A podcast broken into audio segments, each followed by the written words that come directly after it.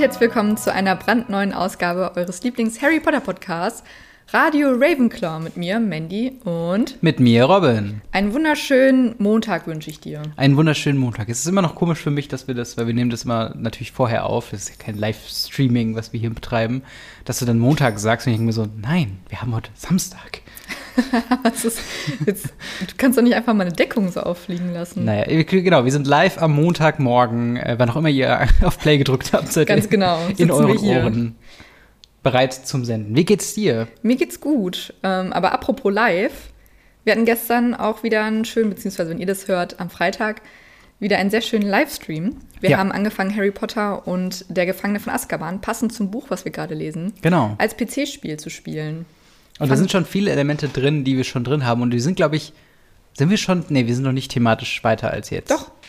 Klar. Nee, wir waren noch nicht in, in Hogsmeade. Ja, aber das ist irgendwie verdreht, weil jetzt haben wir ja schon, ah nee. Das kommt noch. Das also kommt wir noch. haben gerade die ähm, Dementoren, also die Irrwichtstunde gehabt. Und das Spiel ja. hatten wir, das ja, es ist ein bisschen verdreht, weil Harry jetzt schon lernt. Ah, da kommen wir gleich zu. Ja. Äh, er lernt jetzt schon mit den Dementoren umzugehen, wobei er hier schon in äh, Hogsmeade war und im Buch, äh, im Film ist ja auch nochmal anders. Äh, von daher ähm, ja. bisschen Die Handlung ist ein bisschen anders im Spiel. Aber ähm, falls ihr das nachschauen könnt, die Videos von dem, von ja. dem Stream kommen diesmal auch auf YouTube. Nicht genau. wie bei der Kammer des Schreckens, die, was nicht aufgenommen wurde. Wir haben, wir haben die geheime Funktion gefunden, wo man tatsächlich das Archivieren noch anschalten kann, was nicht standardmäßig drin ist bei Twitch. Äh, was mir natürlich dann leid tut, weil ich dachte, das wäre halt standardmäßig drin. Ja. Aber wir reden nicht über Twitch und über das Livestream, sondern über welches Kapitel? Äh, wir reden diese Folge über die Karte des Rumtreibers. Was haben wir denn bisher alles erlebt? Ich bin sehr gespannt. Ähm, letztes Mal im Kapitel hatten wir eine bittere Niederlage erlebt. Und zwar gab es das lang ersehnte Spiel von Gryffindor gegen Slytherin, wobei Slytherin aber nicht gespielt hat, weil es so geregnet hat. Mhm. Und deswegen war das Spiel gegen die Hufflepuffs. Und es war in Strömen am Regnen, es war ganz furchtbares Wetter. Und zum allem Überdruss kamen auch noch Dementoren dazu, die Harry vom Besen genietet haben. Mhm. Und somit haben sie das Spiel verloren. Und Harrys Besen hat den Weg in die peitschende Weide gefunden. Und dementsprechend ist auch sein Besen kein Besen mehr. genau, sondern noch ein bisschen äh, Altholz. Genau. Ähm. Und er wacht quasi im, im Krankenflügel auf mhm. und ist von seinem Team umgeben und da knüpfen wir jetzt beim aktuellen Kapitel wieder an. Genau. Die Karte des Rumtreibers beginnt, äh, indem wir immer noch Harry im Krankenflügel haben und Madame Pomfrey ihn ein bisschen gesund peppelt. Er ist deprimiert natürlich über die Tatsache, dass äh, ja, Gryffindor verloren hat, seine erste Niederlage, aber eben auch, dass er so empfänglich für die Dementoren ist. Ähm, er wird daraufhin dann, äh, nachdem ein paar Leute ihn besucht haben und so weiter und so fort, wird er entlassen ähm, und muss sich dann der Häme von Malfoy in verschiedenen Zaubertrankstunden und andere gemeinsame Stunden quasi ähm, ja, herreiten äh, oder, oder aushalten. Dann äh, ist es quasi schon so, äh, dass er, also alle machen sich bereit, um vorweihnachtlich nach Hogsmeade zu gehen, der zweite Besuch äh, in Hogsmeade. Und äh, Harry hat sich dann deprimiert das Buch von Wood genommen, was ihn über äh, ja, Zauberbesen quasi aufklärt, weil er muss jetzt einen neuen holen. Sein Alter beim Quidditch-Training funktioniert nicht so ganz. Vorher, äh, bevor dann die ganze Bande nach Hogsmeade geht, trifft er noch auf Professor Lupin, mit dem er so einen kleinen Plausch hält, der er zum einen wieder da ist, nach der Verteidigung gegen die dunkle Künstlestunde von Snape. Diese ganze Häme und den ganzen Spott von den Schülern aufnimmt und sagt, okay, wir reden darüber, aber auch im Nachhinein mit Harry eben darüber redet, ähm, dass er ihn eventuell trainieren könnte. Sven muss sich gerade kratzen, das ist enorm wichtig.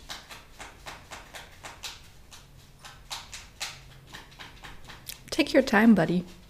Wir haben ja keine Aufnahme oder so. Ja, kratz nochmal nach. Dass er Harry eventuell unterrichten wollte, ähm, Dementoren abzuwenden wie wir ja schon wissen, mit einem äh, sehr signifikanten und wichtigen Zauber in Zukunft. Ähm, und Harry freut sich auf jeden Fall, er hat ein bisschen Zuversicht äh, erwischt und ist dann mit leicht positiven Gefühlen, kann er seine Freunde entlassen nach Hogsmeade. Aber dann kommt es noch besser. Und zwar Fred und George ähm, luken hinter einer. Alter.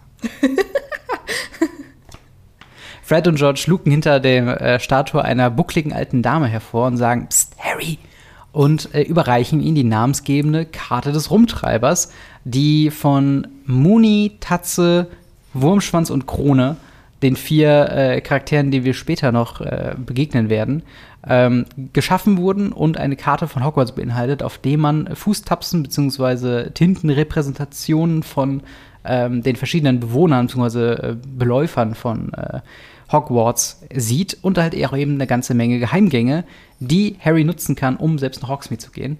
Das tut er dann auch direkt ähm, ohne Umhang, ohne Tarnumhang, selbst ohne Reisemantel. Mhm. Ähm, geht er in das verschneite Hogsmeade äh, durch einen stundenlangen unterirdischen Gang in den Honigtopf, den Süßigkeitenladen von Hogsmeade, trifft dort auf Ron und Hermine, die fasziniert sind, dass er überhaupt da ist.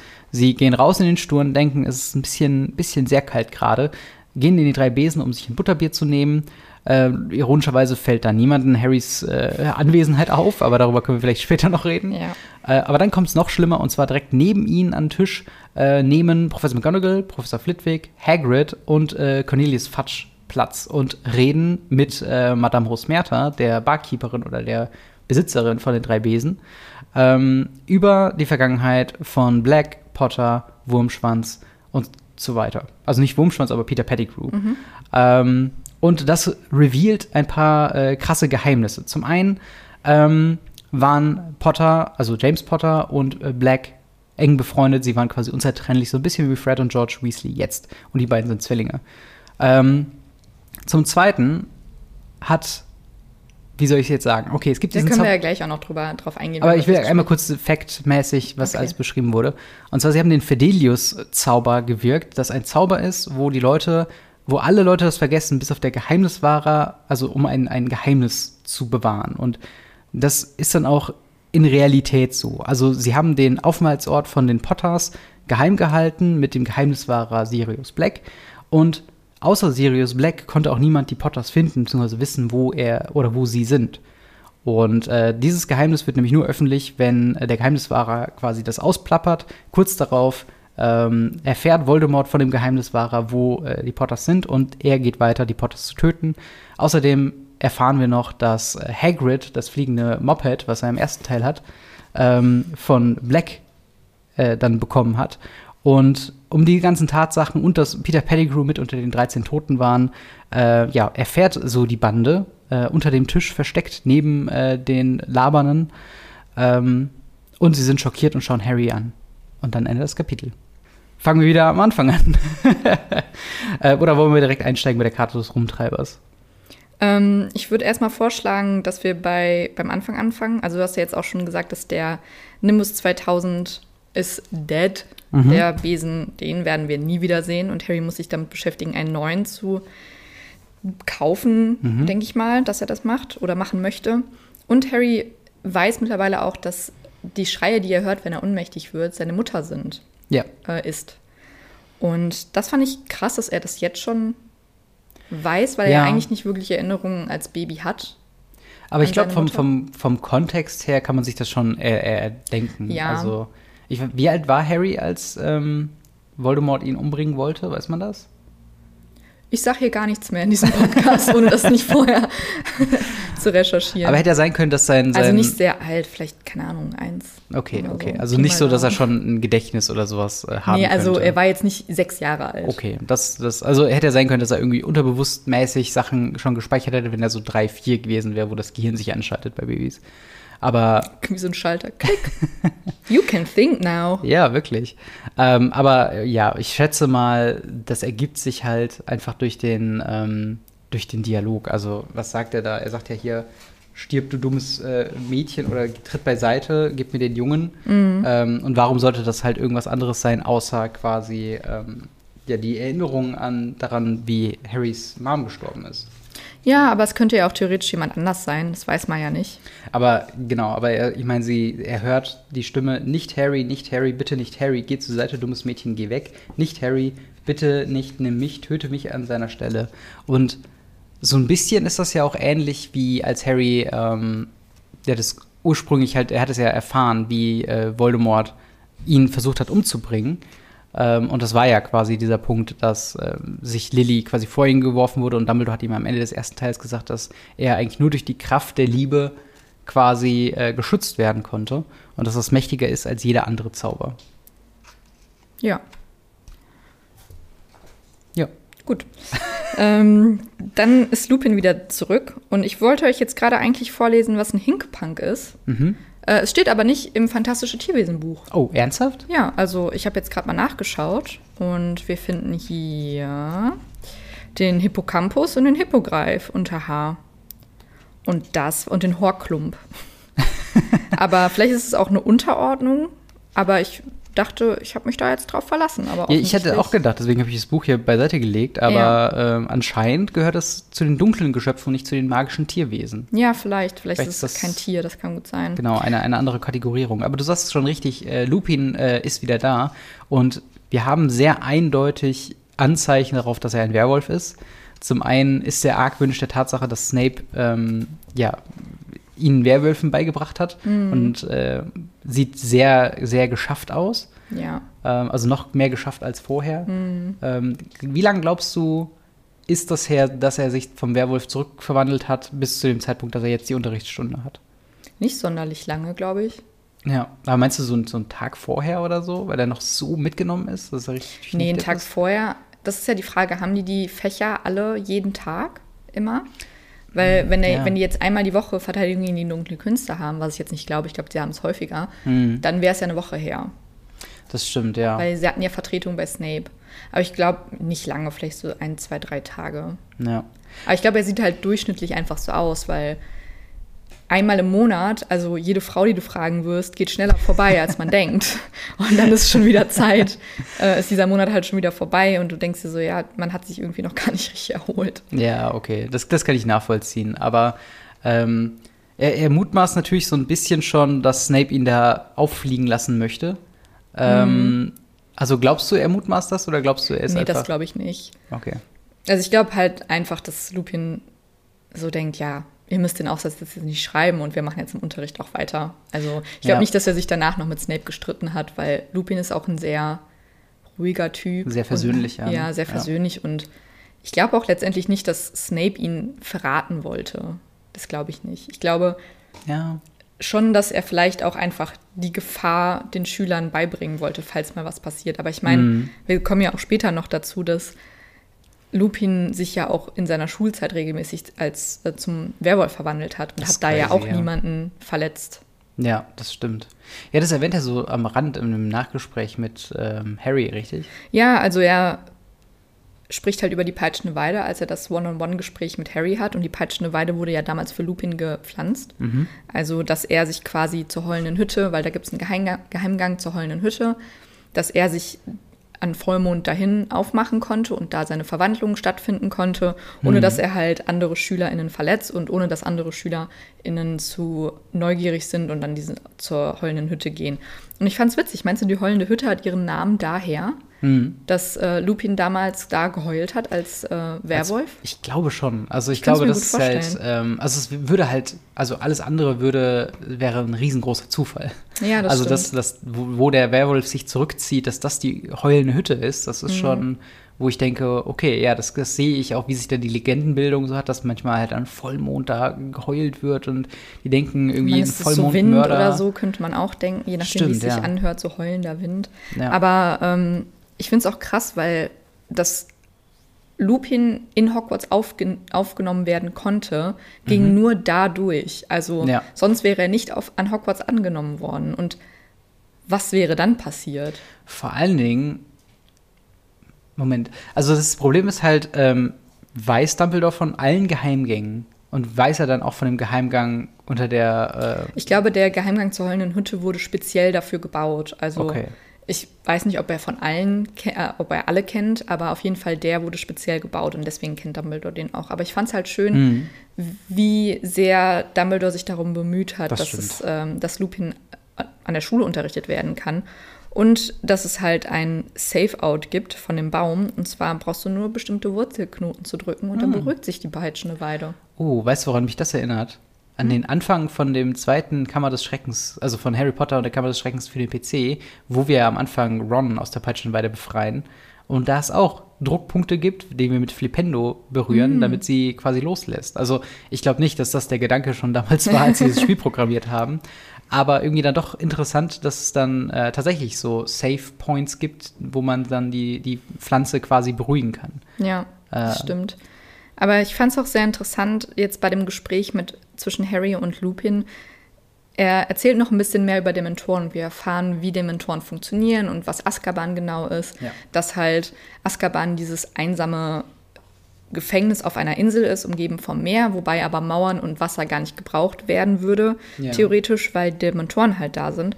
Und in einem Satz sagt er, ähm, sagt Lupin, dass die Dementoren einem die Seele aussaugen, bis sie so ähnlich sind wie man sel wie sie selbst. Und dann muss Ja. ich an deine Theorie denken, dass Dementoren halt eigentlich die Menschen sind, die früher Ja. noch Leben hatten. Das ist, das, das muss ich auch dran denken. Ähm, und vor allen Dingen, ich muss auch mal sagen, also der Kontext und diese, dieses Podcast ist ja quasi, dass wir, äh, die jetzt nicht jedes Jahr diese Bücherserie einmal durchgelesen haben, nochmal uns diese Bücher widmen und deswegen viele Details, die vielleicht nur schemenhaft in unserem Kopf sind. Oder auch ähm, falsch. Oder auch falsch. Ähm, aber die halt irgendwo begründet sind. Und wir haben, glaube ich, letzten Podcast noch über die, äh, über Azkaban geredet und über wie die Leute da gehalten werden. Und Mhm. Ja. haben eigentlich mehr oder weniger genau das gesagt, was Ja. quasi in den Büchern stattfindet. Und das war für mich so ein krasser Aha-Moment, weil ich manchmal weiß ich Dinge, aber ich weiß nicht, woher ich sie weiß. Ja, Und das ist halt voll. dann so ein Punkt, äh, genau wahrscheinlich wie diese Theorie, dass äh, Dementoren zombie-mäßig sich weiterpflanzen. Ähm, was ja auch falsch ist, wie dann nachher rauskommt. Aber wahrscheinlich von dem Satz irgendwie herkommt, weil ich Mhm. damals als Kind jede Woche äh, das gesamte Hörbuch auf Kassette gehört habe. Ja, aber es ist jetzt Ähm, halt vielleicht bei uns beiden auch schon so 10, 15 Jahre her. Total, total. Und deswegen ist es so ein bisschen wie das erste Mal lesen, aber man weiß die Grundidee Genau, und genau. die Spoiler quasi. Äh, quasi. Es gibt, viel, man hat viel mehr ein Auge für, genauso wie wir zum Beispiel ähm, die Marvel-Filme durchgeguckt haben Mhm. und jetzt immer mehr so einen Blick darauf haben, ah, okay, da ist eine Verbindung zu dem anderen Film, weil wir kennen den anderen Film schon und das passiert dann später. Ja. Wir haben jetzt so ein analytischeres Auge auf diese Zusammenhänge einfach. Das stimmt. Und das fand ich aber auch sehr interessant, ist mir auch aufgefallen. Aber wie ja auch deine Theorie so ein bisschen widerlegt wurde, weil- gelegt wurde, weil Dementoren ja Eier legen. Ist- ich meine, es wäre so schön. Es wäre so schön, wenn sie sich einfach durch, äh, wenn quasi ausgesaugte Seelen zu Dementoren werden. Und Mhm. es wäre einfach so eine schöne Analogie und es hätte so viel Sinn gemacht. Aber nein, sie legen Eier. Ja, Sie legen stimmt. Eier und äh, sind magische Wesen. Aber was ich auch krass fand, ist, dass Dementoren Zauberkräfte rauben. Also Leute Ja. können weniger zaubern, umso mehr Zeit sie mit, mit Dementoren verbringen. Hast du das so, so interpretiert? Das steht da. Okay, weil also ich habe ich hab das so aufgenommen, als ob das quasi mehr so metaphorisch ist, von wegen, dass die Zauberer keinen Willen haben, sich zu wehren. Und gerade für Expelliarmus, es geht ja um die Verteidigung gegen die Dementoren, Du meinst Ähm, Pat, ähm, Expecto Patronum. Expecto Patronum. Expelliarmus. Kurz entwaffnet den äh, Kurz der Kopf Dementor. abgefallen. Easy peasy. Ähm, genau, Expecto Patronum, ähm, wo du ja Glücksgefühle brauchst, um das halt zu, zu, zu zaubern. Ich habe das halt so verstanden, dass ähm, die Insassen von Azkaban halt sich nicht wehren, weil sie keine Glücksgefühle fassen könnten. Wieder quasi das, was du ja, letzte das, Woche das gesagt genau, das ist, ist auch so. hast. Ja. Aber umso mehr Zeit, umso mehr, ähm, also so habe ich das interpretiert und verstanden, dass auch tatsächlich auch Zauberkräfte Das wäre krass. gezogen werden. Das wäre so krass. Aber ich glaube, es ist halt ein Zusammenspiel. Aber Ja. ich fand es auch, ähm, weil später erzählt ja auch noch Fudge, dass Sirius einfach komplett normal Ja, in, in Azkaban war und die meisten Inhaftierten wackeln halt so mit dem Kopf nach vorne, nach hinten Ja, sind murmeln. wahnsinnig geworden. Ja, genau, sind Ja. wahnsinnig und murmeln so vor sich hin. Und er ist halt so, ja, kann ich mal das Kreuzworträtsel da im, im Tagespropheten machen? Sind Sie fertig damit? Kann ich das vielleicht ausleihen? Ja. Also er ist so komplett normal. Und da würde ich auch gerne wissen, warum? warum. Ja. Ja, Ich, ich habe auch meine Theorien, aber da kommen wir, kommen wir dann gleich zu, wenn wir bei der ja, bei einer sehr komischen Szene sind, wie ich finde. ja, total. Aber erst kommen wir zu der fröhlichen Begegnung mit Fred und George, der uns oder die beiden uns die Karte des Rumtreibers geben. Und fandst du es auch merkwürdig, dass, also sie erklären dann, was die Karte des Rumtreibers ist. Ich meine, jeder kennt die Karte des Rumtreibers. Man sieht das, die Umrisse vom Schloss, die verschiedenen Etagen und die Leute, die gerade durch die Gänge lauf, laufen. Und man sieht halt auch die Geheimgänge, die Filch halt nicht kennt. Und Fred und George haben damit natürlich dann auch Erfahrungen, welche er kennt und welche nicht. Und sie geben die an Harry weiter, damit er halt nach Hogsmeade gehen kann Ja. und kann einen direkten, ähm, einen direkten Weg zum Honigtopf nehmen. Und sie öffnen die Karte, zeigen ihm alles und wenn sie sie schließen, sagen sie Unheil angerichtet. Aber eigentlich sagen sie doch Missetat begangen. Das sagen sie im Film. Ja. Das ist halt Aber. Missetat begangen hört, also wo war da die Entscheidung? Weil es ist beides, finde ich, eine umgängliche Beschreibung für okay, ciao, ich bin fertig.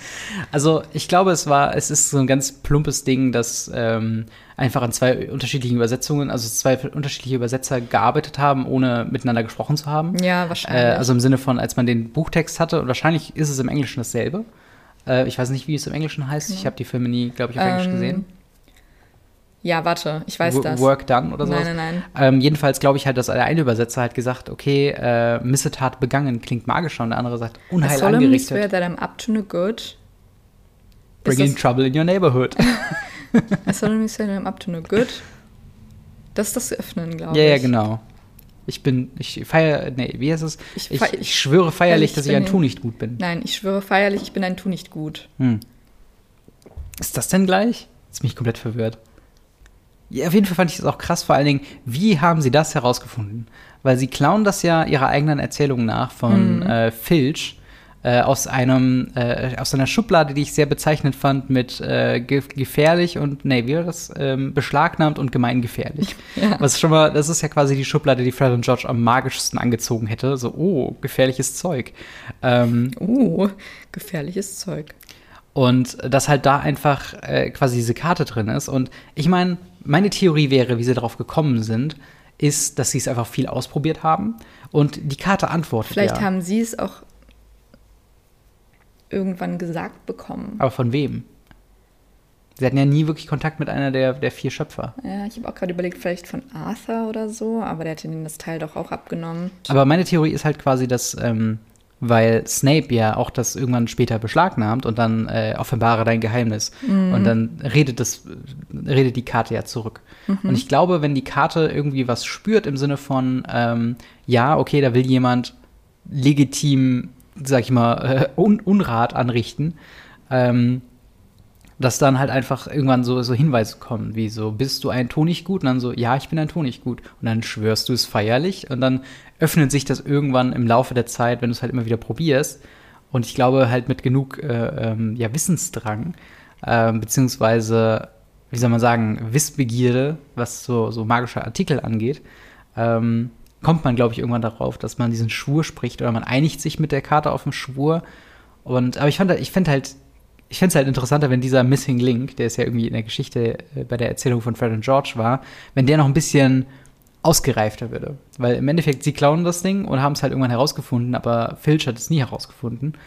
Und ja, jetzt, jetzt hast du den Spruch. Im Englischen sagen die, I solemnly swear that I'm up to no good und dann mischief managed.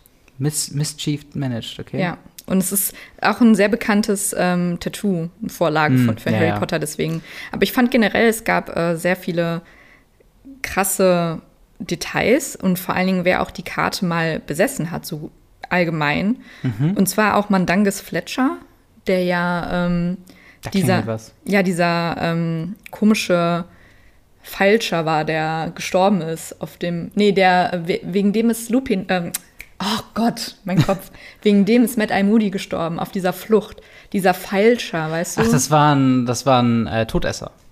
Oder nicht? Nein, der war Mandanges kein Fletcher? Todesser. Der war halt so ein Weichei, der halt irgendwie immer. Aber der war auf der dunklen Seite mal, wollte ich sagen. Nee, ich glaube, der war auf keiner Seite, der wollte einfach nur seinen eigenen Arsch retten. Okay. So im weitesten Sinne. Aber das macht ja auch Sinn, weil, okay, jetzt, jetzt kommen wir zu einem weirden Punkt.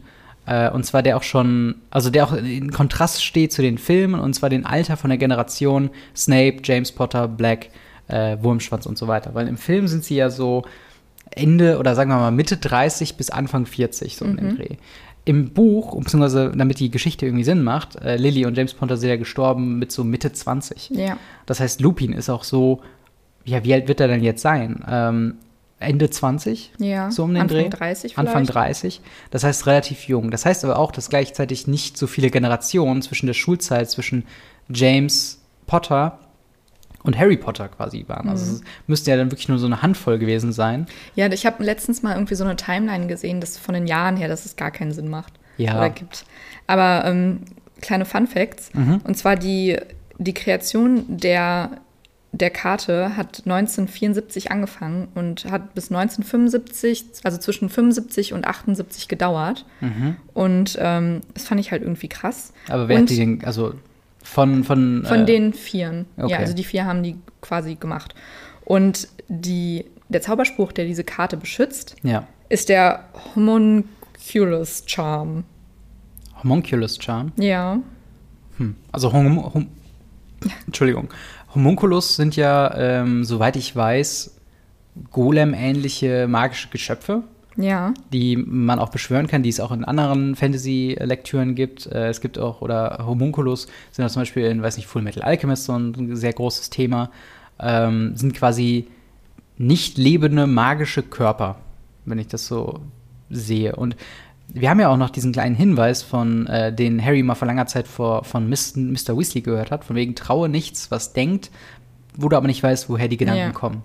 Und das würde ja schon, also man, sie beleben ja quasi wirklich diese Karte dann mit diesem Zauber, wo dann wieder der, die Referenz an Homunculus äh, dann irgendwo Sinn macht, finde ich. Ja, ich kenne das Wort nicht. Okay. Also ich habe das gerade das erste Mal gelesen, aber ich habe auch irgend, also es gibt noch irgendwie so eine Sidequest-Geschichte von einer ähm, Patricia Rakepick und ihrem Bruder Jacob, die auch mal versucht haben, die Karte zu bekommen, als sie ähm, bei Filch danach gesucht haben. Und wenn ich das richtig lese, ähm, war sie auch mal irgendwie, also sie war St- Studentin in, ähm, in Hogwarts, aber ich weiß noch gar nicht, also es steht nicht wirklich. Vor allen Dingen im Deutschen, wenn man im Deutschen de, nach der Karte sucht, findet man nicht wirklich in, weitere Infos, aber im Englischen gibt es dazu halt irgendwie noch so eine richtig krasse, weitergehende Geschichte.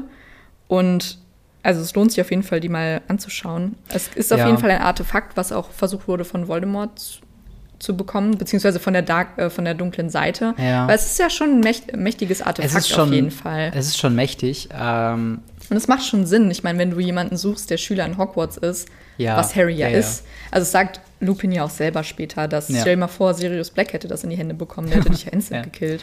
Ja, das stimmt schon. Also, ja, ja, es stimmt. Es ist schon ein magischeres äh, Ding so, aber ähm, ich, ich finde es halt einfach krass, dass es das überhaupt gibt. Also, es ist halt wirklich so eine. Und vor allen Ja. Dingen gibt es das zum Beispiel fürs Zaubereiministerium, könnte man da auch sowas Ich anschaffen. glaube nicht. Also es war ja, glaube ich, einfach nur so ein Gadget, was die vier erfunden haben, um halt Scheiße zu bauen. Mhm. Ja, ja, also das war reiner Spaß. Und ich finde auch, ich weiß nicht, ob du das kennst, aber die Marauders, also die, die vier Freunde, die Rumtreiber im Deutschen, Mhm. da gibt es auch eine richtig, richtig krass groß bekannte Fanfiction zu. Oh. Die heißt All the Young Dudes, Mhm. weil sich super viele Fans von Harry Potter ja auch die Vorgeschichte wünschen. Genau Ja. diese von Sirius, Lupin, James und äh, Peter. Mhm. Halt diese Zeit in Hogwarts. Und dazu gibt's, das ist, kannst, kannst du dir mittlerweile auch als Bücher drucken lassen, aber Krass. es ist halt eine Fanfiction. Ja. Und ich wollte die immer mal lesen und sie steht auch sehr weit oben auf meinem ähm, TBR. Aber To be read. to be read, ja. Aber ich habe es noch nicht geschafft. Also, falls ihr auch Interesse daran habt, mehr darüber zu erfahren, es ist kein offizielles Buch und es ist Ja. keine offizielle, aber ich glaube, es ist einfach sehr bekannt und sehr gut. Aber äh, also, also viele Leute wünschen sich ja äh, da so eine Lektüre äh, darüber, aber würdest du wirklich wollen, dass Joanne K. Rowling ein Buch über die Nö, Lebenszeit deswegen lese ich ja All the Young Dudes, weil ich glaube, Okay, das ist besser okay. als das Buch, was J.K. Rowling ja. schreiben würde. Genau, weil das ist nämlich das, der Punkt. Also immer wenn sie was versucht, im Nachhinein dazu zu dichten, was die Vergangenheit angeht, verhärt sie sich mit Daten Mhm. und mit, mit Fakten und mit Altergeschichten und dann möchte sie einen Schauspieler haben, der aber leider nur mal älter ist als die. Und also ich würde ihr nicht zutrauen, ähm, dass sie eine, eine kohärente und schlüssige, in, die, in das Mysterium passende Geschichte ähm, zu diesem Fall schreibt, weswegen ich eigentlich recht dankbar bin, dass die Fanfiction-Schreiber das übernommen Ja, haben. aber ich, wie gesagt, ähm, vielleicht können wir die auch irgendwann mal lesen. Gerne, also Ähm, aber ich bin sehr gespannt und es, weißt du, weißt du, wie viele Seiten das umfasst? Es sind mehrere Bücher. Oh, okay. Also das wäre dann was für nach dem siebten Teil, ja. Mhm, ja, Okay, verstehe. genau. Es ist jetzt nicht irgendwie nur drei Seiten, sondern es, sind, Okay. es ist eine Buchreihe. Krass. Ja, und was ich mich auch frage, ich meine, es ist ja auch alles cool mit der Karte des Rumtreibers, wie Ja. du ja eben auch gesagt hast, aber Harry hat einen verdammten Tarnumhang. Ja. ja. Why? Also warum nimmt er nicht einfach den Tarnumhang und geht nach Hogsmeade? Und vor allem, Mhm. im Gegensatz zum Film, nimmt er den Tarnumhang nicht mal mit. Ja. Er rennt einfach durch Hogsmeade und erwartet, dass keine Lehrer und Lehrerinnen da rumlaufen. Oder andere Schüler. Oder andere Schüler, die ihn verpetzen könnten. Malfoy. Er ist fucking Harry Potter. Also Ja. jeder wird ihn erkennen. Ja, So. das, ist, halt- das ist mir so auch dumm. Ja, das ist mir auch negativ aufgefallen, auf jeden Fall. Ähm, vor allen Dingen so komplett ohne Vorbereitung. Also Ja. im, im Zweifel hat er nicht mehr Geld dabei, um sich Das irgendwas stimmt. zu holen. Also das macht Wizard-Karte. Die, die Visa, Wiz, Visa. Visa. Visa Express. Ja, aber ich fand es Naja. auch krass, dass in dem Geheimgang, er meinte, er geht ja so eine solide Stunde. So, Alter, wo ist denn Hogsmeade? Muss er einmal durch Schottland Eine solide Stunde was? geht er geradeaus durch und dann nochmal 300 bis 400 Ja. Stufen bergauf. Also es, er rutscht Das wäre es mir nicht wert. Aber er rutscht ja auch eine ganze Weile da durch. Also ist halt die Frage, wie kommt er vor allem wieder zurück? Da bin ich auf nächstes Ja, Kapitel Das gespannt. stimmt. Ähm, weil das ist so ein bisschen, wie sind sie, also gut, in Kammer des Schreckens wird ja erklärt, ne? sie rutschen ja da runter und dann werden sie nachher von Fox wieder Mhm. rausgeflogen. Aber Fox ist ja auch kein Taxiunternehmen. Also der kann jetzt nicht einfach. Fox Taxi, rufen sie an. Und dann fliegt er vorbei und äh, zieht einem irgendwie da raus. Ja, aber er geht halt super offensichtlich, einfach ist er im Honigtopf Ja. und chillt dann in den drei Besen und dann sitzen sie halt da und trinken Butterbier. Und dann, oh mein Gott, kommen drei Lehrer oder zwei Lehrer, Hagrid und der Zaubereiminister Ja. äh, in, den, in die drei Besen. Und was macht Harry? Er geht unter den Tisch und Hermine zaubert einen Z äh, Weihnachtsbaum vor ihn.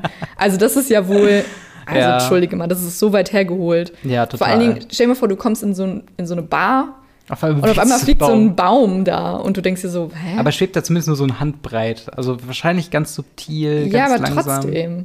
Ja. Trotzdem schwebt der. Vor allen Dingen ist das, wäre das ja die perfekte Gelegenheit, nochmal Wingardium Leviosa, den wahrscheinlich bekanntesten Zauber in der Zauberer-Trilogie bzw. Septalogie, äh, nochmal Findest zu. du? Also er ist schon einer, wenn, wenn jemand einen Ich würde Zauberer sagen nachmacht, Expelliarmus, weil es halt so. in den späteren Teilen auf jeden Fall. Aber ich glaube, für viele Nicht-Harry Potter-Fans ist es so, ja, hier Wingardium Leviosa und Switch and Flick und so. Und irgendwie haben sie das halt so abgespeichert. Oder ist es zumindest meine Interpretation, kann natürlich auch sein. And Flick. Ähm, kann ja auch das, äh, kann ja auch was anderes sein. Aber warum sagt man dann Immobili oder was weiß ich, Mobiliat oder so? Äh, Immobiliaus oder so. Ja, ich kann es genau. nicht so gut aussprechen. ich denke mir ja. so, warum, warum nochmal einen Zauber erfinden? Naja. Aber ich glaube, es geht halt wirklich um dieses langsame Ja, okay. Verstecken. Und dann setzen die sich ja einfach dahin. Also zwar ein Tisch neben Ron und Hermine, was auch, was auch eine gute Idee ist, über Harry Potter zu sprechen, wenn die zwei besten Freunde daneben sitzen. Als ob die das auch nicht gesehen hätten. So. Naja, der Baum steht ja davor. Ach so, stimmt, der magische Baum. ja. Ja, und vor allen Dingen, sie gehen auch richtig ins Detail. Also im Film Ja. muss man ja mal äh, dazu sagen, zum einen hat Harry da sein verdammtes Cape dabei, sein, Tarnumhang. sein Tarnumhang.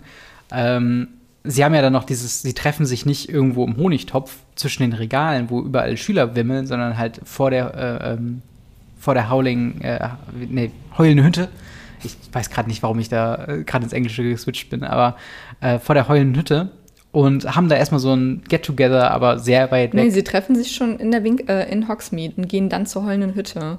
Ach so, aber um da und zu dann, reden. Und dann, nein, vorher geht Harry, also sie treffen sich in Hogsmeade und er sieht, dass die, ähm, dass McGonagall, Rosmerta und äh, der Zaubererministerium, der Minister. Zauberminister, ähm, in diese Bar gehen, was aber auch nicht die drei Besen ist, weil eigentlich dürfen ja keine Kinder rein. Und dann sagt, sagen diese Schrumpfköpfe ja noch so, ey, keine Kinder erlaubt, als Ron und Hermine stimmt, reingehen. stimmt, ja. Und er geht halt mit dem Tarnumhang hinterher und dann findet er nämlich in diesem Kaminzimmer raus, dass eigentlich findet er nur raus, dass Sirius sein Patenonkel ist. Ja. Und mehr nicht. Es, der krasse Reveal. Also es gibt so ein paar, also ich hätte mir auch gewünscht, dass zumindest wenn der Zaubereiminister eine Besprechung mit, ähm, also was hatten die vor? Also die werden ja jetzt nicht einfach gechillt haben, sondern die wollen ja sich Ja, tatsächlich vielleicht. aktiv austauschen über wahrscheinlich Sicherheitsmaßnahmen, dass sie das, wenn sie es in den drei Besen machen müssen, ähm, nicht so sagen, ach Rosmena, komm, komm doch mal herum, zu, komm, doch dazu, zu. wir haben hier nichts zu verbergen, wir, wir sind unter Freunden. Das ist wirklich Äh, so. Und dass sie dann So vielleicht in ein. Hinterzimmer gehen oder in irgendeiner Art und Weise von, von Zurück,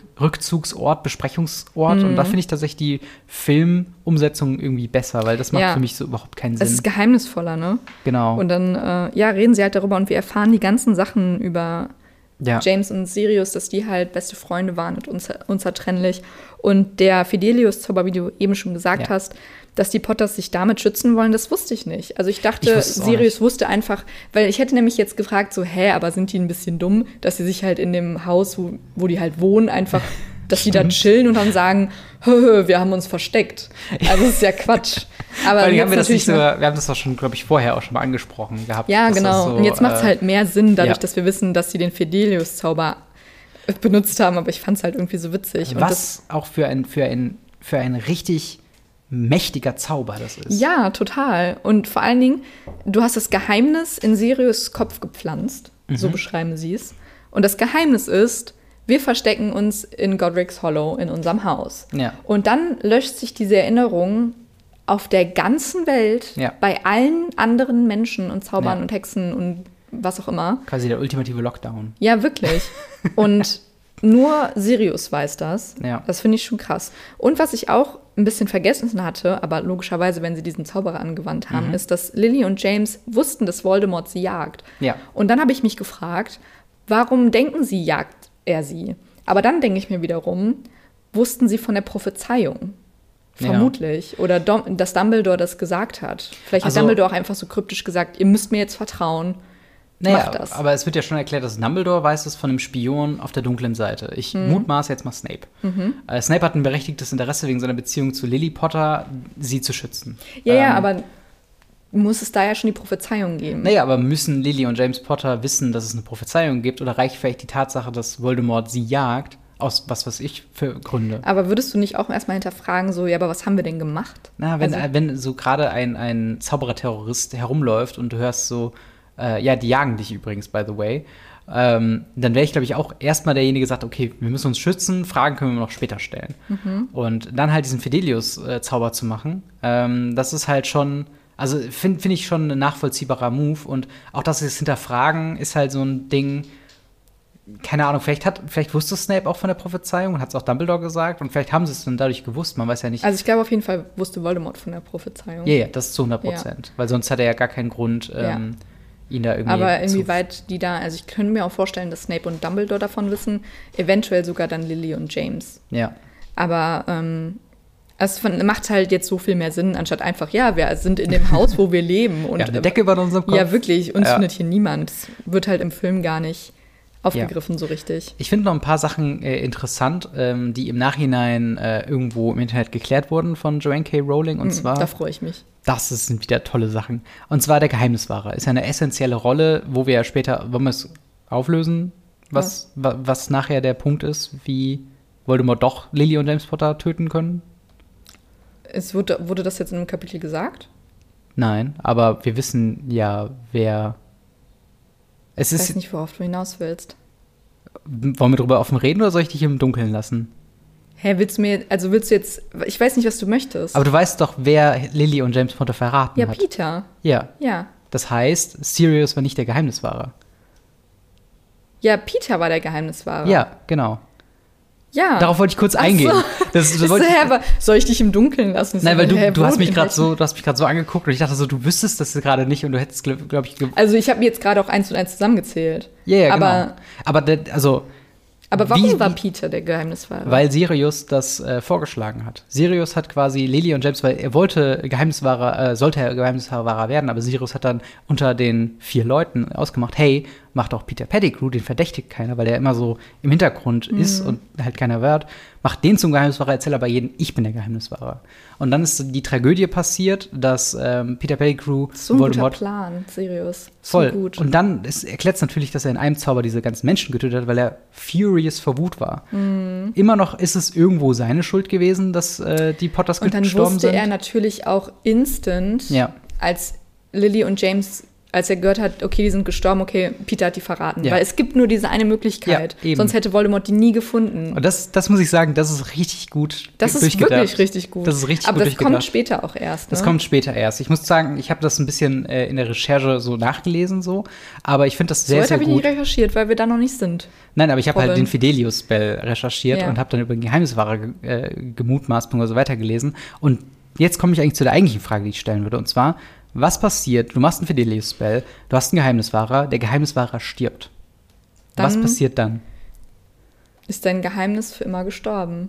Genau, das hat, das hat Joanne K. Rowling gesagt. Im Widerspruch, im direkten Widerspruch dazu passiert im siebten Teil, wenn es um die, äh, ich glaube, um die, um, um ähm, später verwenden die den Fidelius-Zauber mehr, um auch irgendwie Bill und, und Fleur und so weiter zu schützen und die verschiedenen Wohnorte von den äh, Zauberer. Und da ist es im direkten Widerspruch, weil der Geheimniswahrer getötet wurde und dann daraufhin das Geheimnis gelüftet wurde. Oh. Und Joanne K. Rowling hat vorher explizit gesagt, wenn der Geheimniswahrer stirbt, ist, nimmt er das Geheimnis mit ins Grab. Hm, wollte das macht ja auch. Sinn. Also Genau. ich jetzt auch sagen. Aber auch was für eine beschissene Rolle, wenn du nur temporär geheim dein Versteck haben möchtest und du willst danach gerne auffliegen, du wirst ja nie wieder wiedergefunden. Du bist ja aus der aber Welt. Du kannst, nee, aber du kannst ja, also, wenn jetzt alles vorbei gewesen wäre, hätten James und Sirius ja auch zu Dumbledore gehen können, so, hey, wir haben uns bei uns zu Hause versteckt. Und der so, ah, cool. Aber dann müsste ja der Geheimniswahrer noch leben. ja, ja, meine ich ja. Nee, selbst wenn er tot ist, kann er das ja, können die das ja machen. Die können ja Nein, aus ihrem dann- Versteck wieder Nur rauskommen. der Geheimniswahrer kann den Fidelius-Zauber wieder auf. Nein, aber weißt du, was ich meine? Der Zauber muss ja gar nicht aufgelöst werden, wenn sie aus ihrem Versteck rauskommen. Ach so, wenn sie sich quasi Wenn- selbst vorstellen. Ja, genau. Also Ja. wenn Voldemort jetzt gestorben wäre, alles wäre gut. Ja. Und James, Lily und Harry kommen aus ihrem Haus so, ah, voll schön, endlich, wir sind frei. Mhm. Und dann so, ah, hier wart ihr? Ja, krass, wusste ich gar nicht. Ja, kein Wunder, weil Peter ist ja tot. Crazy. Aber hier sind wir. weißt du? Ja, aber ich fand halt, da, da muss ich wirklich sagen, wir, wir hauen ja viel auf Joan K. Rowling drauf, aber die Implementierung von diesem Fidelius-Charm oder Fidelius-Zauber ist wirklich eine sehr gute und sie macht unfassbar viel Sinn in verschiedenen Mhm. Kontexten. Ja, vor allen Dingen dann auch später, weil ich habe mich auch in den letzten Filmen immer gefragt, warum Voldemort nie auf die Weasleys drauf geht. Ja. Also warum er nicht einfach die komplette Weasley-Familie auslöscht, Ja, um an Harry ranzukommen. Ja. Und das macht er ja nicht. genau. Und das ist halt, es wird später erklärt, ich glaube, es gibt, also der, zum Beispiel der Unterschlupf vom Orden des Phönix, der ist auch mit dem Fidelius-Zauber, äh, da ist Aber der Geheimniswahrer. ja auch- aber das Geheimniswahrer ist Dumbledore und er hat dann quasi das revealed den Mitgliedern gegenüber. Ja, aber siehst du, dann ist, das meine ich ja, dann hat er es wieder wie ihm erzählt, dann ist es kein Geheimnis mehr. Also der Geheimniswahrer hat zu jedem Zeitpunkt die Möglichkeit, das Geheimnis zu brechen. Und das macht Peter Pettigrew ja auch. Nur bei Peter Pettigrew ist es halt tödlich geendet, weil da hing ein Ja. Leben dran. Aber bei Dumbledore, der ja die Grimmauld Place dann Mhm. ähm, weiter verrät, damit stirbt ja niemand, sondern er sagt es quasi Sirius und sagt, hier ist das, wenn du, mach was damit, wenn du, wie du möchtest, es ist Mhm. quasi dein Erbe. Here you are. Ja. ja wir müssen Aber auf du jeden kannst, Fall. also der Geheimniswahrer kann ja zu jedem Zeitpunkt, das ist ja die Gefahr. Ja. Hätten sie ja Sirius ausgewählt, dann wäre das Geheimnis nie an die, Luft gekommen. An, ja. nee, aber wieso? Ja, weil Sirius es nicht verraten hätte, aber Peter so, hat es wäre verraten. nie. Okay, Wäre ich nie. Hatte, ja, okay, ich dachte gerade, Genau, äh, das gesagt, wäre- dann wäre es an die Luft gekommen. Nein, nein, wäre es nie an die Luft gekommen. Und bei Peter halt schon, So. weil der Geheimnisfahrer, äh, Geheimniswahrer mit einem Schnipp quasi das Geheimnis ja komplett weitererzählen kann. So, Sirius, du bist der Geheimniswahrer. Es ist wichtig, dass du es niemals sagst. Er geht betrunken in die drei Besen. Leute, Leute, Lily und James Potter sind da. Nebenan. Nein. Ja. Aber ich, ich fand dieses, dieses Element, ich denke mal, darüber werden wir in Zukunft auch noch häufiger stoßen. Mhm. Ähm, weil ich finde das sehr, sehr interessant, vor allem, was man theoretisch alles damit machen kann. Ja, ich finde es auch mega cool. Entschuldigung, Sven muss ich noch mal kratzen. Das ist eine kratzige Angelegenheit heute. Ähm, ich finde es auch extrem cool. Und das mit Peter wusste ich nicht. Aber kann man sich ja dann ja erschließen. Ja, es aber, ist überraschend smart. Ja, das stimmt. Es ist, überraschend smart. Das, das trifft es ganz gut. Vor allen Dingen, weil er auch dadurch, dadurch, dass du jetzt diesen Zauber kennst und auch weißt, wie der Zauber funktioniert, bist du ja auch als Leser sauer auf Sirius Black und glaubst ihm, dass Ja. er halt der Böse eindeutig ist. Ich meine, er Ja. ist Black, hallo.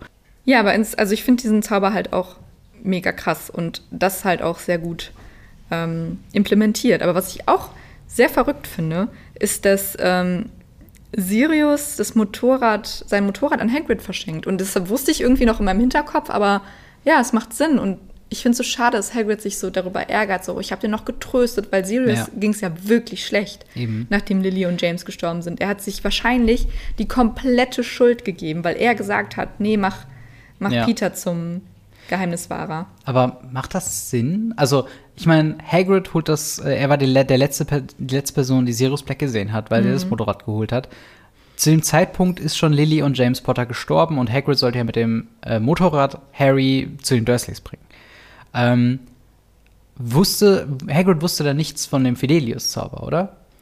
Und er wusste nicht, dass Sirius vermeintlicher Secret Keeper ist. Wahrscheinlich nicht. Nee, zu dem Zeitpunkt noch nicht, weil er hat ihn ja noch getröst, getröstet. Ja, er hat ja, okay. gedacht, dass Sirius einfach traurig ist, dass James und Lily jetzt tot sind. Aber warum hat dann, wer, wer hat denn nochmal ihnen gesagt, dass ähm, Sirius nicht Harry aufnehmen darf?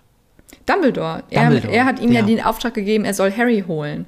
Ja. Und Sirius hat gesagt, gib mir Harry, ich nimm den. Genau. Und stell dir mal vor, was eine Geschichte gewesen wäre, wenn Sirius Harry großgezogen hätte. Wow. Das, ich glaube, also Harry wäre halt dann ein vollkommener Zauber, also der wäre halt in der Zaubererwelt einfach groß geworden. Mhm. Er müsste diese ganzen Torturen nicht erleiden und wäre wahrscheinlich mehr wie sein Vater geworden, der ja auch Ja. nicht lupenrein war. Ja, das stimmt. Aber ich finde es halt krass, dass so Butterfly-Effekt-mäßig, was wäre passiert, wenn er dann mit Sirius mitgegangen oder mitgegeben wurde. Ja. Aber dass Hagrid dann auch so krass so eine Verbindung zu Dumbledore hat, dass er egal was, weil mein, mein Impuls an Hagrid's Stelle wäre, ja, natürlich gebe ich Harry dem Patenonkel, Ja. dem Familienmitglied, weil der ist, er hat gerade seine Eltern verloren. Also was Ja. will Dumbledore da mit dem? Und dass er den dann trotzdem mitnimmt, finde ich, ist schon so eine krasse Ergebenheit ihm gegenüber. Das stimmt, das stimmt. Und er zweifelt Dumbledore ja auch in keinster Weise an. es gibt ja auch keinen, also zu dem Zeitpunkt noch keine wirklichen. Also er war ja der mächtigste Zauberer, der auf Augenhöhe mit Voldemort selbst stand. Ja, aber beispielsweise die ähm, Vorgeschichte über seine Schwester und so, die ist ja bekannt. Ja. Also Dumbledore ist ja auch kein, kein lupenreiner Mensch, was, Ja. was kein Mensch ist, aber er hat halt auch seine Fehler und die Ja. auch nicht gerade ich glaube halt, leicht sind. ich glaube halt, dass einfach Dumbledore sehr krass ähm, Autorität hat in Mhm. dieser Organisation und er hat ja auch den, den Kampf gegen äh, Voldemort geleitet, äh, glaube ich zumindest.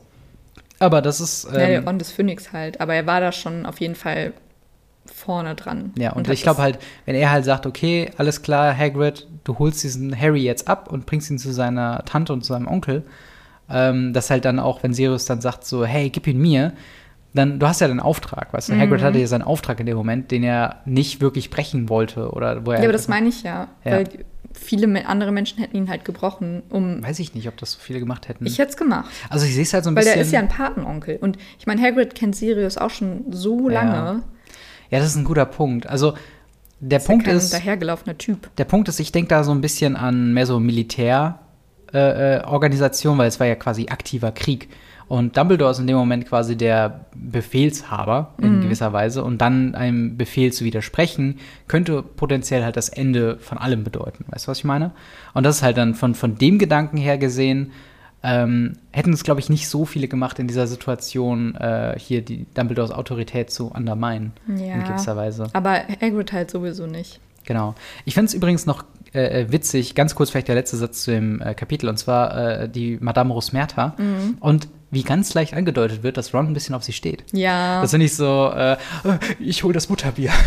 und, und läuft dann so mit, mit leicht rot werdenden Wangen äh, daran. Ähm, und ist sie irgendwie auch bekannt als äh, eine sehr äh, Ja, sie wird umtreibige Dame? Sie wird als sehr schön dargestellt und auch im Film finde ich, also sieht sie auch sehr hübsch aus. Ich habe gerade gar kein Bild von Sie ihr. ist, so, sie ist die, die sich beschwert, wenn die in Hogsmeade sind, so, die Dementoren waren jetzt schon die dritte Woche irgendwie hier und haben das durchsucht. Das ist nicht gut fürs Geschäft. Ja. irgendwie so, sie steht da so an der Seite.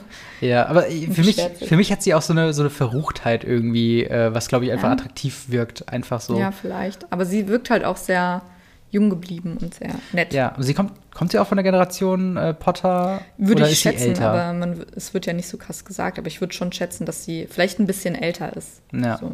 Aber ich meine auch, äh, dass zum Beispiel der Zaubereiministerium so, ach, Rosmerta, lang nicht mehr gesehen, setz dich da dazu. Weißt du, da kannst du dir auch so eine gemeinsame Geschichte vielleicht vorstellen, so in der Schulzeit von den beiden oder Ja, so. wer weiß. Fand ich auf jeden Fall spannend. Aber wie fandst du denn das Kapitel? Ich fand das Kapitel sehr, sehr cool. Also Mhm. ich mag auch unglaublich, ich mag die ähm, Karte des Rumtreibers und die Geschichte von James und Sirius und Lupin und Peter. Und ich würde da gerne mehr zu lesen, Ja. wie ihr ja wisst. ähm, aber auch generell die Gespräche zwischen Harry und Lupin finde ich immer toll, weil sie immer so die Vaterfigur, die er nie hatte, darstellt.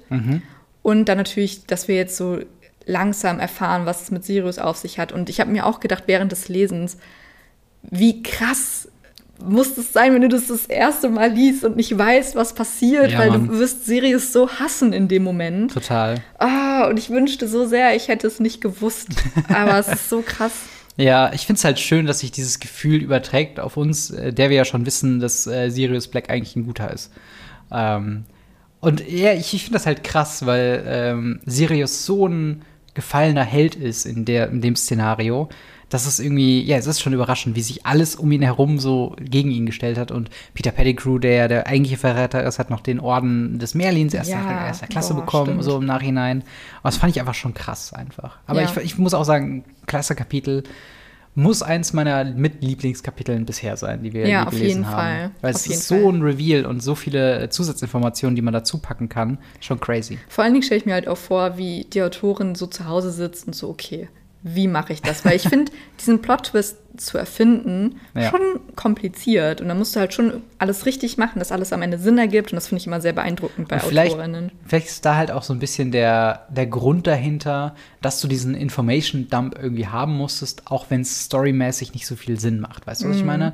Dass sie sich irgendwie gedacht hat, okay, Harry muss jetzt einen Teil revealed bekommen und ja, die besprechen das halt jetzt einfach da in der Kneipe, wo es ist. Und vielleicht fehlt da einfach so, oder vielleicht hat sie sich auch damals nicht mehr dabei gedacht oder so. Aber ich kann schon sehen, wie wenn man, wenn, weil dieses ist ja ein richtiger Schlüsselmoment. Harry erfährt so viel von der Vergangenheit seines Vaters, von Sirius und hat ein persönliches Hassmotiv jetzt. Sirius Black gegenüber. Das muss irgendwann passieren und das kannst du nicht in Hogwarts passieren lassen. Das heißt, Harry muss irgendwo hingehen und vielleicht, vielleicht liegt auch darin einfach, dass wir überhaupt hier gerade das Rumtreibers bekommen haben. So Ja, einer der, der Fall. wichtigsten äh, Merchandise und, und, und Symboliken für Harry Potter. Ähm, eigentlich so ein bisschen der, der, äh, der Kerngegenstand von quasi der, der mit, mittleren äh, äh, Trilogie sozusagen. Mhm. Ähm, Das wird ja auch nochmal in den letzten Teilen dann genutzt, ne? Die Karte des Ja. Aber ich denke, denkst du nicht auch immer bei den, bei den Harry Potter-Teilen so in Symbolen? Für mich ist zum Beispiel so die ersten beiden, das ist sehr krass, dieser ähm, Stein der Weisen, weil der so für dieses Anfang, ich meine, er deckt die Welt. Und Karte des Rumtreibers ist so drei bis fünf und fünf ist dann so Endgame, das sind dann Heiligtümer des Todes, weißt du? Und so ist dann für mich dann ähm, die Karte des Rumtreibers für diese Mittelperiode quasi, für diese drei Filme steht für mich da äh, sehr krass im Vordergrund. Aber klar, sie werden weiterhin wichtig bleiben und äh, ist ja auch ein sehr mächtiger Art äh, Gegenstand einfach. Ja. Ja, ich fand es ein ganz, ganz tolles Kapitel und sagt uns auf jeden Fall auch Bescheid, wie ihr das Kapitel fandet. Mhm. Und bevor wir jetzt aufhören, wir haben ja jetzt auch schon sehr lange über das Kapitel gesprochen, aber war ja auch gelohnt. sehr viel drin. Ja. Äh, bekomm, kommen wir noch zu unserer Ask Us Anything Rubrik. Die Rubrik in unserem Discord-Server, äh, auf der ihr uns in der ihr uns Fragen stellen könnt und die wir dann live im Podcast beantworten. Den Link zu unserem Discord-Server, falls ihr da beitreten möchtet, ist natürlich kostenlos, alles drum und dran. Äh, findet ihr unten in der Beschreibung oder in den Show Notes. Und ich fange einfach mal an. Und zwar die Frage von Lari: Welche Süßigkeiten würdet ihr im Honigtopf kaufen? Oder habt ihr eine Idee für magische Süßigkeiten, die nicht erwähnt werden? Das ist äh, eine sehr gute Frage. ähm, ich finde vor allen Dingen die Aufzählung, die da halt noch dabei sind. Also äh, Drubbles bester Blaskaugummi, äh, sch- die merkwürdig splittrigen Zahnweiß-Pfefferminz-Katzen, äh, Kritz, Lakritzen? Lakritzen, genau. Äh, Pfefferkobolde, Eismäuse, Pfefferminzpralinen in Form von Kröten, die springen direkt in den Magen. Äh, explodierende Bonbons, die ich sehr gefährlich äh, ja, aber welches finde- davon würdest du nehmen? Du musst Och. ja jetzt nicht alle aufzählen. Nein, ich wollte nur einmal kurz, weil wir es nicht erwähnt haben, äh, dass die genannt worden sind. Ähm, oh, das ist halt schwierig, ne? Vor allem willst du eine Süßigkeit, die Nutzen hat? Also sowas wie Bonbons, die dich krank aussehen lassen, damit du Schule schwänzen kannst? Oder ja. willst du scherzmäßige? Also ich finde diese, diese Zahnweiß-Pastillen schon sehr, sehr cool. Und die nimmt Hermine ja auch mit zu ihren Eltern, die ja Zahnärzte sind, nach Hause. Mhm. Ähm, ich weiß nicht, ob das als Süßigkeit gilt, aber Kürbispasteten finde ich auch Oh, cool. ja. Sehr, stelle ich mir sehr lecker vor. Ja, Ähm, und da gibt es ja dann auch, ich glaube, so Kotzpastillen. Ja. Die würde ich persönlich würde ich niemals nehmen, weil ich so eine Phobie habe davor, mich zu übergeben. ja. Aber das das, finde ich schon ganz cool. Ja, also ich würde, glaube ich, die Klassiker Bohnen einfach nehmen, so viel wie ich tragen kann. Äh, einfach Bertie nur Botts Bohnen. Bertie Botts Bohnen, Oh, genau. Schokofrische auch richtig lecker. Ja, aber das sind natürlich die zwei Klassiker. Und wenn es jetzt, Ja. sag ich mal, um die krasseren nimmt, ich glaube, ich würde auch die Zahnweiß Pfefferminz Lakritze nehmen. Ja. Aber wenn ich kein Lakritze-Fan eigentlich Ich bin. auch nicht. Aber Aber hättest du eine Idee geil. für eins, was du noch, was noch fehlt? ähm, mir fehlt, glaube ich, ein bisschen äh, mehr was Schokoladiges. Hm. So eine Schokolade, die äh, britzelt oder. Nee, pass mal auf. Ein Schokobon, Mhm. äh, die klassischen Schokobons, die auch so schmecken wie Schokobons, aber wenn du sie quasi, wenn du danach, wenn du dir danach den Mund aufmachst, sprühen Funken aus deinem Mund. Hm, Und du bist quasi so, das sind dann Drachen-Schokobonbons. Ich hätte gerne ähm, irgendwie so Drops, die ich auf meinen Reisen mitnehmen könnte. Und es gibt dann Drops mit Flaggen drauf und Mhm. die esse ich dann, dann spreche ich die Sprache. Oh, das, das, das ist kreativ. Ja. Ja. Das ist vor allen Dingen ziemlich cool. Ja, und dann bist du so im Urlaub und dann droppst du so, oder nimmst du so einen Drop mit der, weiß ich nicht, russischen Flagge und Mhm. dann kannst du auf einmal Russisch sprechen, wenn du da bist. Oder mit der, weiß ich nicht, italienischen Flagge. Ja, wenn also dir kein crazy. Land einfällt, wird's, äh, naja. Dann in Italien. Ja, aber äh, hätte ich Bock drauf, würde ich auch nehmen. Vor allen Dingen würde ich das vor jeder äh, Fremdsprachenklausur in meiner Schulzeit nehmen. Ja, auf jeden Fall. Und dann noch ähm, eine Frage von Remy. Wer ist euer Lieblingscharakter, also ein Kind und einen Erwachsenen? Ähm, Mein Lieblingscharakter, ja, haben wir schon, glaube ich, also als Erwachsener ist, glaube ich, Lupin. Mhm. Professor Lupin ist äh, einfach ein, ein Hammer-Typ, sehr am Boden geblieben, äh, steht auch für mich so ein bisschen über diese sehr interessante Phase von James Potter äh, und, und halt seine Schulzeit. Weil ich auch da glaube, der, dass er so der geheime Frauenheld war. Er war so Mhm. der Ruhige, aber nicht wie Peter Pettigrew der Ruhige, der immer hinten an ist, sondern der Ruhige, Ja. der so ein bisschen cool ist, der so ein bisschen mysteriös ist. Oh und der ja, immer- stimmt. so, und ähm, ja, und ich mag halt auch einfach den Schauspieler im Film. Der, der kann das sehr gut rüberbringen, Mhm. finde ich. Und ähm, ist einfach ein sympathisches Kerlchen. Schüler wiederum, willst du deinen Erwachsenen erstmal nennen? Nee, go for it. Weil ich, mir fällt gerade keiner so. ein, da könnte ich mal drüber nachdenken. Ähm, also als Erwachsenen würde ich vermutlich Arthur oder McGonagall nehmen.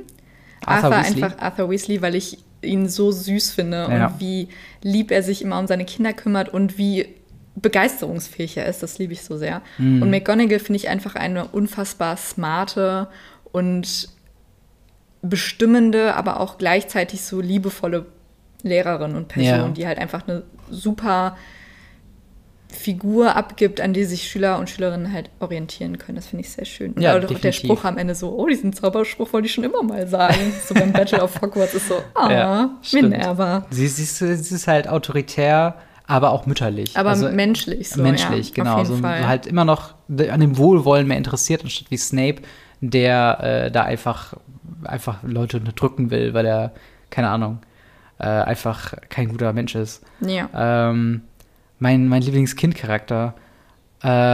Ähm, äh, ich mag die Zwillinge. Fred und George, Weasley. Ganz, keine ganz unspektakuläre Antwort, aber ich glaube einfach, ich mag deren Attitüde von, ach, nimm's doch nicht so ernst. Mm, Komm, ja, das stimmt. wir machen mal ein bisschen Spaß hier. Ja, das ist ja wobei ja Spaß auch in der im Bude. Buch das auch nochmal anders dargestellt wird, weil Fred ja auch immer der Extrovertierte ist und George, glaube ich, eher der ähm, Introvertiertere, der Oh. ist immer hinten an. Ja, das, ich, das, das wird so auf jeden Fall beschrieben. Krass. Das, die, sind, die sind nicht beide so wie im Film. Ja, Da sind die ein bisschen anders. Ähm, mein Lieblingscharakter ist natürlich Luna. klar.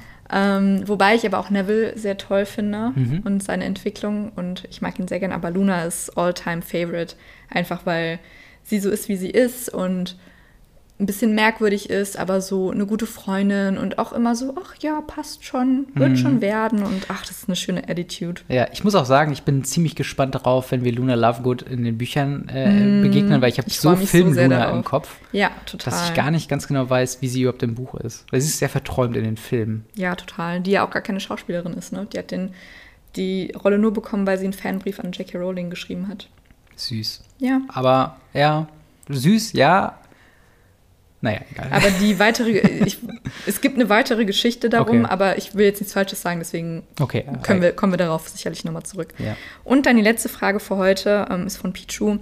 Das ist eine Frage an dich, also nicht speziell, aber kannst ich du bin da eher beantworten. begeistert. Äh, Also, was ist eure Lieblingsstimme von Rufus Beck? Von Ja. welchem Charakter? Ich habe ironischerweise ähm, das Kapitel für heute habe ich gehört, Mhm. anstatt gelesen wie sonst. Äh, und ich habe ja den kompletten ersten Teil gehört, Mhm. äh, beziehungsweise separat gehört und gelesen, um halt so einen Vergleich zu haben und diesen Versionvergleich am Anfang zu machen. Ähm, und Rufus Beck hat sich viele verschiedene, wahrscheinlich auch der Regisseur von der Übersetzer und so weiter, hat sich wahrscheinlich auch ein paar Gedanken gemacht. Und wir haben ja schon mal darüber eingegangen, dass Snape einen sehr komischen Akzent hat und immer so komisch redet, wie er halt im Film gar nicht redet. Ähm, und was mir heute auch aufgefallen ist, Madame Rosmerta hat so ein bisschen eine österreichische Stimme. Und es ist so ganz komisch, weil ich immer denke, sie warum das- redet sie so? Das Skiresort quasi. Ja, ja, Hogsmeade genau. ist das Skiresort. Das, Ja, ja, das, genau. Das, äh, der Zaubererwelt. Und vor allen Dingen, das ist so.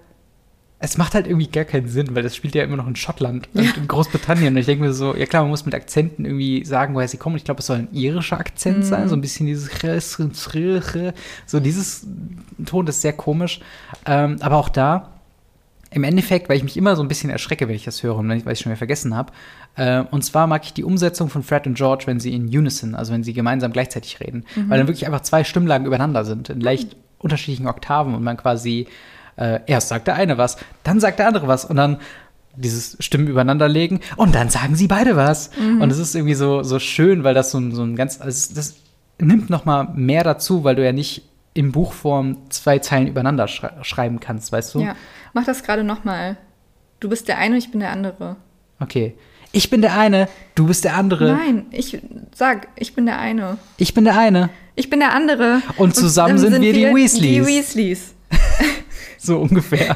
Nur halt quasi wirklich übereinander gelegt. Und Ja. irgendwie eint sie das nochmal so als Zwillinge, weil sie ja sehr Ja. krass zusammenhalten. Ähm, und ja, das sind, glaube ich, meine Lieblingsstimmen. Und ich finde generell die kreative Arbeit, die auch mein Kindergehirn ähm, da so ein bisschen geführt hat mit den verschiedenen Stimmlagen, ähm, ja, es ist schon ziemlich witzig. Mir ist zum Beispiel aufgefallen, Rufus Beck, der hat ja auch noch andere Bücher ges äh, gesprochen. Ähm, und er gibt immer seinem Protagonisten, also in dem Fall Harry, in anderen Büchern halt eben der Protagonist, immer die normale Stimme. Und, und ja, wie meinst du Mhm. Ja, das weil denn? man sich identifiziert hat. Genau. Ne? Ja. Aber das ist dann komisch, wenn dann Fred und George, um sie halt auseinander sind, redet er halt höher. Mhm. Und das heißt dann, dass der jüngere, Harry, der jüngere Harry, der redet halt irgendwie ganz normal, wie so ein normaler Typ. Und dann kommen die äh, zwei bis drei Jahre älteren Geschwister und George. Und die reden dann auf einmal so, als ob sie gerade von einem Kindergarten gekommen sind. und ich denke mir so, okay, also es passt schon. Also, äh, damit du halt die unterschiedlichen Stimmen hörst und so weiter. Aber es ist schon irgendwie ein bisschen komisch manchmal. ja. Krass. trotzdem tolle Arbeit. Ich glaube, ich würde sagen, also ich finde Snape witzig, Snapes Stimme, aber sonst wäre es vermutlich wie auch die anderen ähm, Arthur. Finde ich auch sehr interessant. Der, der hat so ein nordisches, ne? Hm, so ein bisschen, aber Ja, da muss der äh, hier aber auch mal ein bisschen rumfahren, der, äh, der auf dem Kuder. auf dem Kutter. da bin ich jetzt letztens mal mit dem äh, fliegenden Auto, bin ich da vorbeigedüst, hab ein paar Brötchen eingepackt. Ja, So. ganz genau. Ja, und das sind unsere drei Fragen für heute. Wenn eure Frage dieses Mal nicht drangekommen ist, dann keine Sorge. Sie Wir kommt sie nächstes notiert. Mal dran. Wir haben sie notiert. Ähm, und das war es auch schon für diese Folge. Wir hoffen, es hat euch gefallen. Und wir hoffen, ihr hattet auch einen ähnlichen Spaß wie wir bei diesem äh, Kapitel. Mhm. Falls ihr Bock habt, unseren nächsten Livestream zu verfolgen, wir streamen am Freitag wieder um 19 Uhr auf Twitch. Mhm. Und wenn ihr keinen Bock darauf habt, ist auch okay. Dann hören wir uns nächste Woche Montag wieder ganz normal bei einem Podcast. Genau, wenn ihr die bisherigen Streams oder den bisherigen Stream gucken wollt, äh, kommt bei YouTube vorbei, da gibt es auch die Folgen quasi mit einer äh, Videoanimation. Könnt ihr euch da auch in aller Ruhe anhören, wenn ihr das möchtet. Genau, sogar an, ihr seht uns da sogar live und in Farbe. Genau, bei dem, Die- bei dem Livestream. Ja, genau, den Livestream. Genau. Ja, und ähm, die Links dafür für unser Twitch, für YouTube, für Instagram, für Twitter sind unten in der Infobox und in den Shownotes. Und auch unser Patreon, falls ihr uns monetär unterstützen möchtet. Das würde uns auch sehr freuen. Und sonst wünschen wir euch eine schöne Woche. Genau. Ich hoffe, ihr habt tolle Tage, schöne sonnige Woche und bis zum nächsten Mal. Bleibt magisch. Bis dahin. Tschüss. Tschüss.